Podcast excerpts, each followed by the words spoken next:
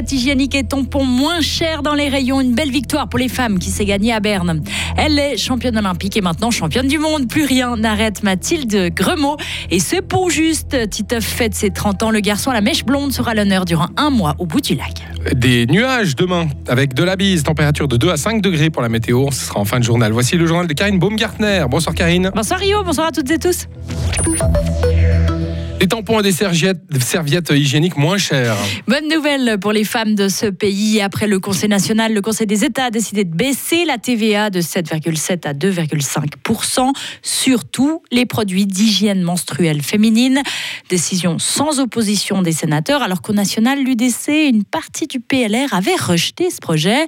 Les produits liés à l'hygiène corporelle des femmes sont ainsi reconnus de première nécessité. Enfin, c'est un pas vers davantage d'égalité selon la sénatrice socialiste jurassienne Mathilde Crevoisier-Crelier. C'est déjà une revendication de longue date euh, des milieux féministes, mais pas seulement, et de la société en général, que les produits d'hygiène euh, menstruelle féminine ne soient plus taxés comme des produits de luxe, mais bien comme des produits de première nécessité. Il n'y a pas eu un grand débat, c'est aussi parce que la Commission a travaillé euh, en amont pour finaliser ce projet de loi de révision sur la TVA.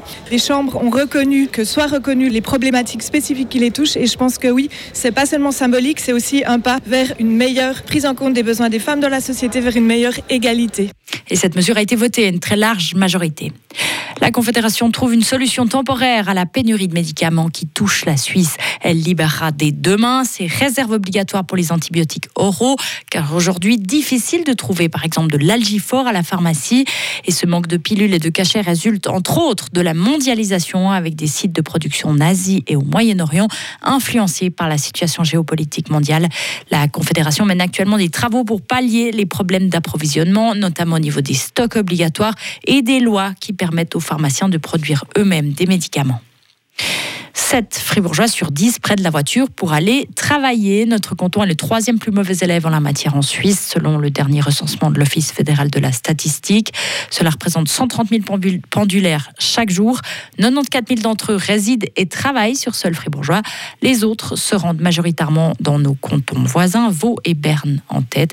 Et sans surprise, c'est entre 17h et 18h qu'on compte le plus de voitures sur le réseau routier fribourgeois. Peut-être vous y êtes en ce moment. Un premier cas de grippe aviaire en Suisse romande. Après des signalements en Suisse alémanique et au Tessin, le virus a été détecté sur une mouette blessée à Coinsin dans le canton de Vaud. La souche H5N1 a été isolée alors que l'oiseau avait été transféré dans un centre de soins. Les autorités vaudoises rappellent que la grippe aviaire ne se transmet à l'homme que dans des cas rares à la suite de contacts très étroits.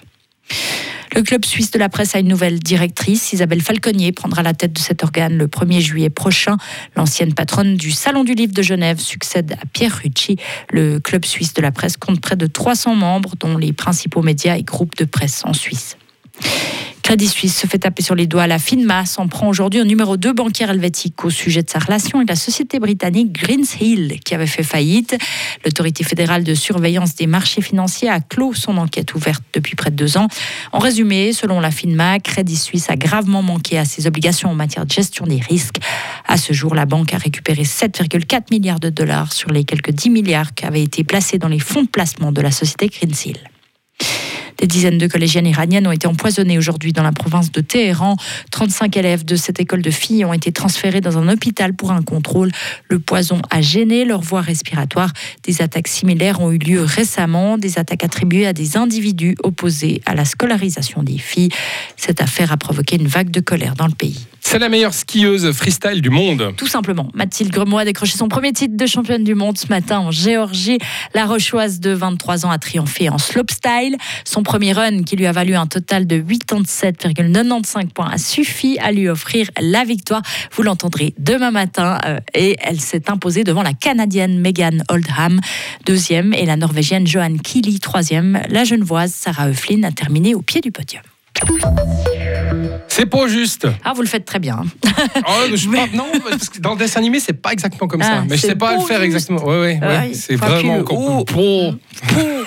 Et ben, vous connaissez tous ce garçon à la mèche euh, aux cheveux blonds. Titeuf fête ses 30 ans. Un gros goûter d'anniversaire attend l'emblématique personnage de BD des demain à Carouge, dans le canton de Genève. Pendant un mois vont se succéder de nombreuses animations, des projections sur huit bâtiments de la ville, des dessins, des vidéos, la diffusion du film Titeuf et aussi une énorme crêpe partie. En 30 ans, le public de Titeuf a évolué, les premiers lecteurs ont vieilli, les nouveaux sont toujours plus jeunes. Visiblement, Titeuf arrive toujours à parler au plus grand nombre. Quel est le secret La réponse de son créateur, Zep.